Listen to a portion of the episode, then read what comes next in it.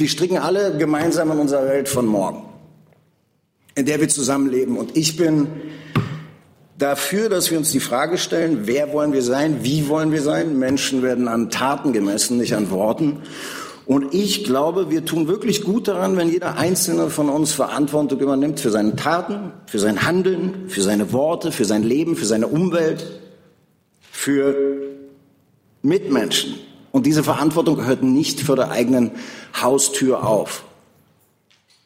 Und ich bin dagegen, dass wir Hass in die Welt tragen. Ich bin äh, dagegen, dass wir es uns zu einfach machen und unsere persönliche Misere, so ernsthaft sie auch sein mag, abwälzen auf die Wirtschaft, die Politiker, den Nachbarn, die anderen, die Migranten etc. etc. Das ist mir zu einfach. Das ist so Kindergarten. In der Bundespressekonferenz. Es geht heute früh um eine offene und freie Gesellschaft, Solidarität statt Ausgrenzung. Ich begrüße Professor Dr. Naika Furutan, Sozialwissenschaftlerin an der HU Berlin, Dr. Ulrich Schneider, Hauptgeschäftsführer von der Paritätische Gesamtverband, Schauspieler Benno Fürmann ist da und Anna Spangenberg, Pressesprecherin von Hashtag Unteilbar. Liebe Hörer, hier sind Thilo und Tyler. Jung und Naiv gibt es ja nur durch eure Unterstützung. Hier gibt es keine Werbung, höchstens für uns selbst. Aber wie ihr uns unterstützen könnt oder sogar Produzenten werdet, erfahrt ihr in der Podcast-Beschreibung. Zum Beispiel per PayPal oder Überweisung. Und jetzt geht's weiter. Frau Vorutan, bitte fangen Sie doch an. Ja, schönen guten Morgen von meiner Seite. Äh, wir sind hier heute auf der Bundespressekonferenz, um äh, die Situation einzuordnen, in der wir uns im Moment europaweit befinden und zu überlegen, wie wir darauf als Gesellschaft reagieren können, als eine Gesellschaft, die eben für eine plurale Demokratie sich positioniert. Äh, was wir alle beobachten können, ist äh, ein europaweiter Anstieg rechtspopulistischer und demokratiefeindlicher Parteien, die sehr stark pluralitätsabwehrend sind. Das, was viele Jahre für demokratische Gesellschaften galt, nämlich dass es einen Prozentanteil von ungefähr 20 Prozent Populismus gibt, den jede demokratische Gesellschaft als Teil der pluralen Meinungsbildung verkraften kann. Das hat sich in zahlreichen Ländern in Europa ausgeweitet die Schweiz, Österreich, in Italien, in Polen, Ungarn und der Slowakei liegen die Anteile rechtspopulistischer bis rechtsextremer Parteien deutlich über diesen 20 Prozent, die wir eben all die Jahre als normal empfunden haben.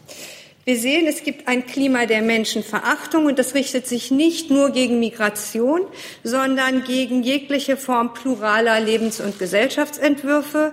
Und was wir beobachten können, ist eine quasi neue Bipolarität zwischen jenen, die Pluralität anerkennen und jenen, die sie zutiefst abwehren und auch abwerten. Äh, wir erkennen also, wie ich eben gesagt habe, dass es nicht nur gegen Migration geht oder gegen Islam, das sind die beiden großen Claims, aber es geht auch gleichzeitig gegen Europa als pluralen Raum jenseits der engen nationalstaatlichen Gebilde. Es geht gegen Genderpluralität und es geht auch immer wieder gegen sogenannte kosmopolitische Eliten, eine Erzählfigur, die sehr stark an antisemitische Rhetorik und auch vaterlandslose Gesellen erinnert. Unser Grundgesetz ist aber auf Pluralität ausgerichtet. Freiheitsrechte, Gleichheitsrechte, Teilhaberechte, alle diese durchziehen das Grundgesetz und sind in fundamentalen Grundrechten verankert. Artikel 3 besagte schon 1949, Niemand darf wegen seines Geschlechts, seiner Abstammung, seiner Rasse, seiner Sprache, seiner Heimat und Herkunft, seines Glaubens oder seiner religiösen oder politischen Anschauung benachteiligt oder bevorteilt werden. Und das ist keineswegs ein neumodischer multikultureller Spin. Wie gesagt, das gründet in einem Grundrecht Artikel 3 von 1949.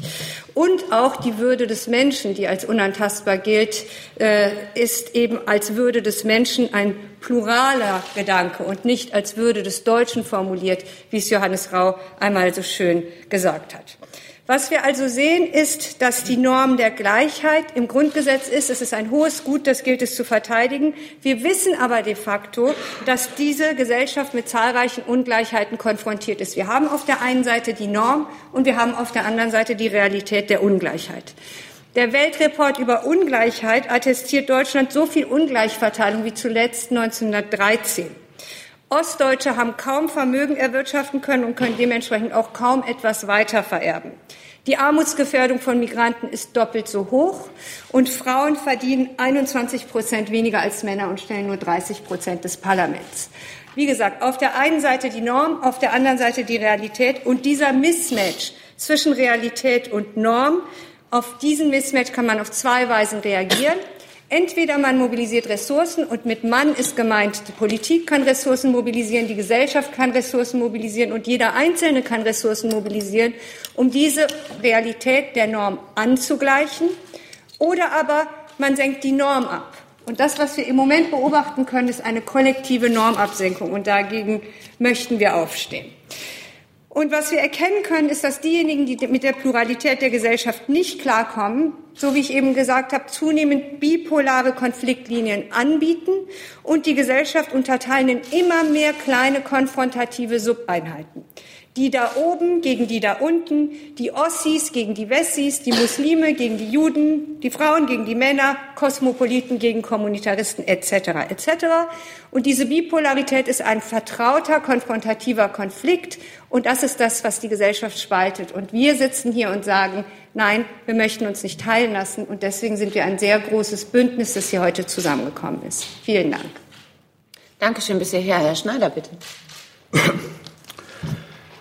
Für den Paritätischen Wohlfahrtsverband sind es zwei Gründe, warum wir in diesem Bündnis mitwirken wollen, warum wir es wichtig finden und warum wir alle, die wir erreichen können, aufrufen, am Samstag zu dieser Demonstration zu kommen.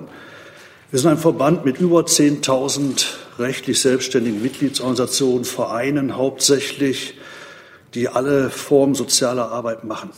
Vor dem Hintergrund sagen wir, unteilbar ist wichtig, heute mehr denn je, weil Deutschland noch nie so geteilt, noch nie so gespalten war wie heute, wenn wir an materielle Ressourcen denken. Wir haben einen Höchststand an Armut in der Bundesrepublik, an relativer Armut. Wir haben die Situation in Deutschland, dass wir einen Höchststand an Wohnungslosigkeit haben. 800.000 Menschen sind in Deutschland ohne Wohnung. Vor einigen Jahren wäre das unvorstellbar gewesen. Wir haben die Situation, dass wir nach wie vor 800.000 Menschen haben, die langzeitarbeitslos sind, die wir kaum integriert bekommen in den ersten Arbeitsmarkt und, und, und. Deutschland ist gespalten und wir sagen, wir brauchen endlich wieder Solidarität miteinander, alle mitnehmen, die Gesellschaft zusammenführen, auch materiell zusammenführen, die Menschen nicht im Regen stehen lassen. Das ist das eine. Der andere Grund, warum wir uns hier engagieren, ist die Tatsache, dass sich das Klima stark verändert hat in Deutschland. Das hängt miteinander zusammen. Die Menschen sind verunsichert. Die Menschen haben Angst um ihre soziale Sicherheit. Viele haben Angst, wie geht es mir im Alter?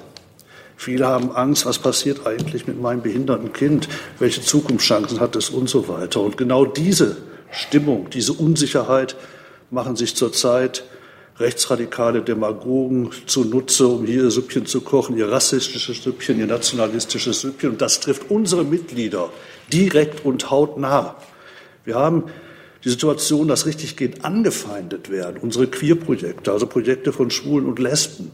Plötzlich ist es nicht mehr akzeptiert, dass sie ihre sexuelle Orientierung leben. Sie werden diffamiert als krank. Angefeindet werden bei uns Flüchtlingsprojekte, die richtig Angst haben die richtig Angst bekommen, weil sie bedroht werden, bis hin zu Hassmails, die eingehen, direkten Bedrohungen, die ausgesprochen werden. Viele Projekte bei uns, aber auch behinderte Menschen sind in diesem Klima zutiefst verunsichert mittlerweile. Wenn wieder diskutiert wird, brauchen wir überhaupt Inklusion? Müssen wir nicht mehr für die Nichtbehinderten zu tun? Und wenn plötzlich Krankheit, Behinderung auf eine Stufe gestellt wird und das alles kommt von rechts. Unsere Mitgliedsorganisationen sind hier massiv zum Teil bedroht, haben Angst. Und das Einzige, was deshalb hilft für unseren Verband, ist, nach vorne zu gehen, auf die Straße zu gehen, zeigen, wir sind viele. Wir lassen uns nicht einschüchtern, wir zeigen, was wir tun, wir zeigen, was wir wollen, wir zeigen, wofür wir stehen. Und wir wehren uns, das ist für uns der entscheidende Punkt, als Verband der Vielfalt, Toleranz und Offenheit als Grundprinzipien hat. Wir wehren uns gegen jede Ideologie der Ungleichwertigkeit, die heute wieder gepredigt wird in Deutschland. Es sind in den Augen der rechten Menschen offensichtlich nicht gleich viel wert. Es gibt Wertunterschiede, die gemacht werden nach Herkunft, nach körperlicher Unversehrtheit, nach sexueller Ausrichtung. und so weiter. Das wollen wir nicht. Wir sagen, Gleichwertigkeit ist für den Paritätischen, ist für eine humane Gesellschaft eine Selbstverständlichkeit, die leider nicht mehr selbstverständlich ist. Deswegen engagieren wir uns in diesem Bündnis. Deswegen sind wir Samstag mit vielen, vielen Mitgliedsorganisationen am Start. Dankeschön. Herr Viermann, bitte. Ich habe ein Problem damit, ähm, zu glauben, dass alle unsere Probleme gelöst sind, wenn der letzte Migrant Deutschland verlassen hat. Ich glaube, wir versimplifizieren zu viel. Ich glaube, wenn es eine Wahrheit gibt, dann die, das Leben ist kompliziert. Und wir haben momentan eine globalpolitisch sehr komplizierte Gemengelage. Ich glaube, dass ähm, viele Menschen sich nicht gesehen fühlen, viele Menschen sehr unsicher sind, viele Menschen viel schneller durch soziale und wirtschaftliche Raster fallen. Und das macht Angst. Die soziale Absicherung ist schwächer geworden. Menschen kriegen keine Tarifverträge, Menschen arbeiten auf Zeit, Menschen sind jederzeit austauschbar. Und in dem Maße, wie ein Mensch sich nicht gesehen fühlt, in dem Maße stellt er seine eigene Existenz in Frage. Und damit haben unterschiedliche Menschen unterschiedliche Wege gefunden, umzugehen. Ich glaube, dass ähm, wir auf der anderen Seite eine große Ungerechtigkeit haben, wie noch nie zuvor. Die berühmten zwei Prozent, denen die Hälfte des Erdballs gehört. Ähm, Manager, die Firmen gegen die Wand fahren, dafür Boni in Millionenhöhe bekommen. Ähm, wir haben auf der anderen Seite Firmen, die im großen Stile keine Steuern zahlen, in Milliardenhöhe. Und das sind für mich die wirklichen Ursachen. Ich finde es immer wieder faszinierend, wie nach unten getreten wird, anstatt nach oben zu schauen. Ähm, oder ich habe, wie gesagt, ein Problem damit, dass die Migrationsfrage die Antwort auf diese komplexe soziale Struktur haben. Ich glaube, die Zeiten, wo Deutschsein aufgrund der äh, genetischen Herkunft äh, gemessen wird, sind auch vorbei, Gott sei Dank. Sonst hätte ich in meiner Familie weniger Deutsche, als ich zum Glück habe. Mmh, Mitbürger. Und ich bin dagegen, dass Existenz und Abstiegs Abstiegsängste als Konflikt zwischen In- und Ausländern gespielt werden. Und ich glaube, das Problem ist, dass wir uns angewöhnt haben, uns in unsere Meinungskämmerchen zurückzuziehen, um das zu denken, das zu bestätigen, bestätigt zu bekommen, was wir eh schon denken und äh, im schlimmsten Fall uns im Internet auszukotzen, voller Hass. Und irgendwie hat sich eingeschlichen, dass wir alle Antworten haben, aber keiner hat mehr Fragen. Und das halte ich für fatal, weil so klug ist keiner von uns. Und ich glaube, das hat auch keinen Mehrwert für die Menschwerdung ähm, an sich, für unseren Reifeprozess als Gesellschaft, aber auch als Individuen. Ich glaube, wir müssen uns ganz dringend angewöhnen, wieder miteinander zu reden, zuzuhören. Ich wünsche mir mehr Dialog, weniger Monolog. Ich äh, glaube, das ist für alle Beteiligten von großem Mehrwert, aber wird natürlich nicht weniger kompliziert oder anstrengend. Ähm, ja, wir stricken alle gemeinsam in unserer Welt von morgen, in der wir zusammenleben. Und ich bin dafür, dass wir uns die Frage stellen, wer wollen wir sein, wie wollen wir sein. Menschen werden an Taten gemessen, nicht an Worten. Und ich glaube, wir tun wirklich gut daran, wenn jeder Einzelne von uns Verantwortung übernimmt für seine Taten, für sein Handeln, für seine Worte, für sein Leben, für seine Umwelt, für Mitmenschen. Und diese Verantwortung hört nicht vor der eigenen Haustür auf. Und ich bin dagegen, dass wir Hass in die Welt tragen. Ich bin äh, dagegen, dass wir es uns zu einfach machen und unsere persönliche Misere, so ernsthaft sie auch sein mag, abwälzen auf die Wirtschaft, die Politiker, den Nachbarn, die anderen, die Migranten etc. etc. Das ist mir zu einfach. Das ist so Kindergarten. Und äh, ja, ich finde, die Zeit dagegen zu sein sollte vorbei sein, die Zeit des Auskotzens und die Zeit des proaktiven Miteinanders, des Dialoges, des, ähm, der Empathie, wenn man so will. Das würde ich mir für uns alle wünschen. Stephen Hawkins, Friede seiner Asche, hat einen Satz gesagt, den ich wirklich groß finde. Der hat gesagt, Empathie wird das Entscheidende für das Überleben der Menschheit sein. Alles andere können Maschinen eh schon besser. Danke. Dankeschön. Frau Spangenberg, bitte. Ja, und wir werden sichtbar werden und wir sind im Herbst der Solidarität, weil wenn Sie sich anschauen, die letzten Wochen und Monate, Tausende, Zehntausende sind auf die Straßen gegangen, sei es in Chemnitz, sei es in München, sei es in Hamburg, aber auch in vielen anderen, in kleineren Städten wie Kassel, Nürnberg, Potsdam und immer mit Anliegen, die wir am 13. Oktober natürlich auch hier in Berlin auf die Straße bringen wollen, sichtbar zu werden und heilbar zu stehen für Menschenrechte. Weil all die, die hier zusammenkommen werden, sind im Alltäglichen schon aktiv und sehr sensibilisiert zu den Themen, die sich in unserer Gesellschaft darstellen. Sei es in den Nachbarschaften, in Initiativen oder in großen Verbänden, äh, wie das hier schon gesagt wurde.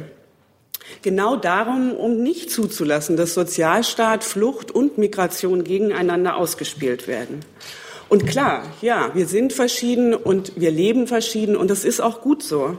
Aber in diesem Herbst, in diesem Herbst ist der Herbst der Solidarität und wir werden alle gemeinsam ein Zeichen setzen für ein solidarisches und soziales Miteinander statt Ausgrenzung und Rassismus.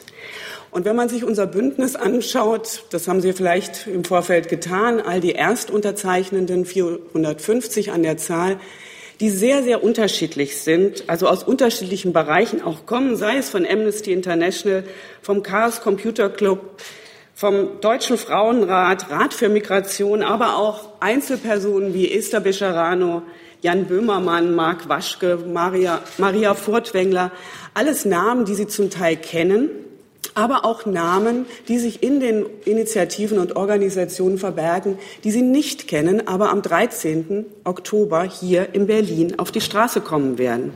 Und natürlich ist bei uns in der Organisation, alles machen wir auf Ehrenamtsbasis, ähm, wahnsinnig viel los in den letzten Tagen. Wir bekommen viele Anrufe für die Mobilisierung. Und dann freut mich natürlich aus Thüringen kommen, wenn so Anrufe kommen von der Flüchtlingshilfe, vom ähm, Arbeiter-Samariter-Bund aus Sömmerda, die geschlossen kommen wollen, die gucken, wie sie vor Ort mobilisieren können. Das Bürgerbündnis Neuruppin bleibt Bund aus Brandenburg, die sich mal zusammengeschlossen haben, um gegen rechts sich zu engagieren, aber eben auch heute äh, am 13.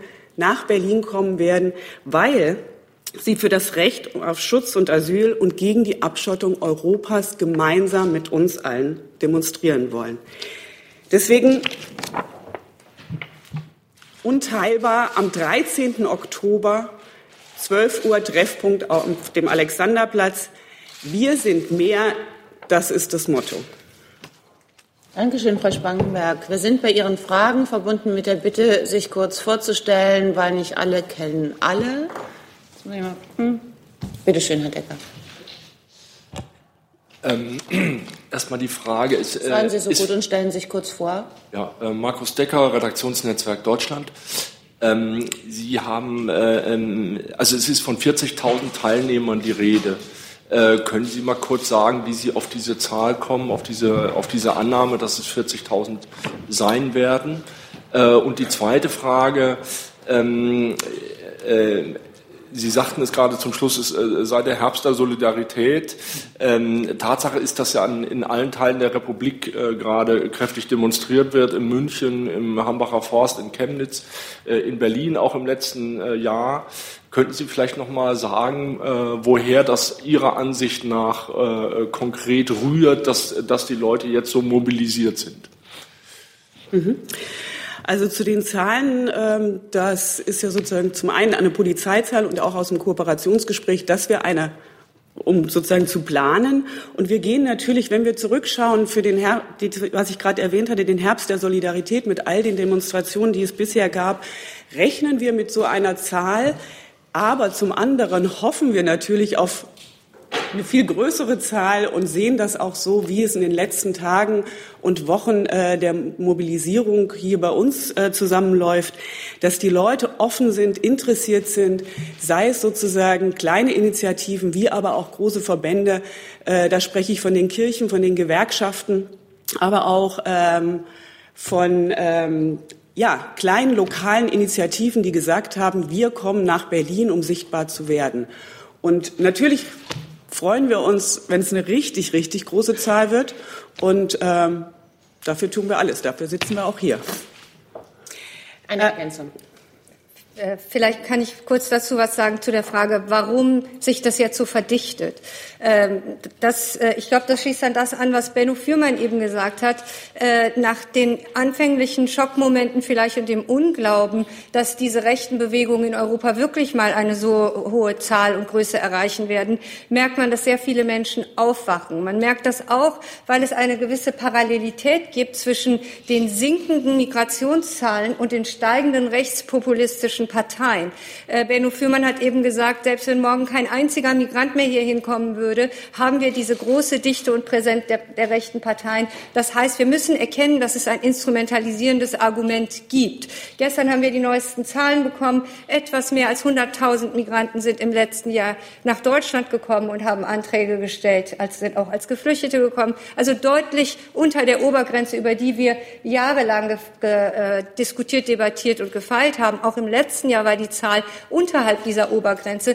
Trotzdem wird dieses große Gespenst aufgemacht, als würden die Gesellschaften in Europa kollektiv ihre Identität verlieren wegen der Migrationsfrage. Und viele Menschen haben aber erkannt, dass der kollektive Identitätsverlust sehr stark mit dem Kapern, mit dem, mit dem Argument der Rechten zusammenhängt. Europa ist ein geschlossener, homogener Raum. Dagegen kommen jetzt immer mehr Menschen eben auf die Straße, um zu sagen, vielleicht sind sie auch aus der Schockstarre erwacht. Vielleicht ist auch die Angst groß geworden, dass das möglicherweise einen deutlich höheren Identitätsverlust für Europa bedeuten würde, wenn wir nicht aufstehen gegen diese Parteien. Na, und wir sind mehr hat auch nicht immer geklappt, muss man mal ganz ehrlich sagen. Ne? Man, man guckt sich das gerne vom, von der Couch aus an und der Gedanke, wir sind mehr ist schön, aber dafür muss man halt was tun. Und dafür ist dieses Wochenende wichtig. Hey Leute, Jung und Naiv gibt es ja nur durch eure Unterstützung. Ihr könnt uns per PayPal unterstützen oder per Banküberweisung, wie ihr wollt. Ab 20 Euro werdet ihr Produzenten im Abspann einer jeden Folge und einer jeden Regierungspressekonferenz. Danke vorab. Herr Kollege, bitte. Ähm, ja, Christian Vollrath, äh, Wochenzeitung Junge Freiheit.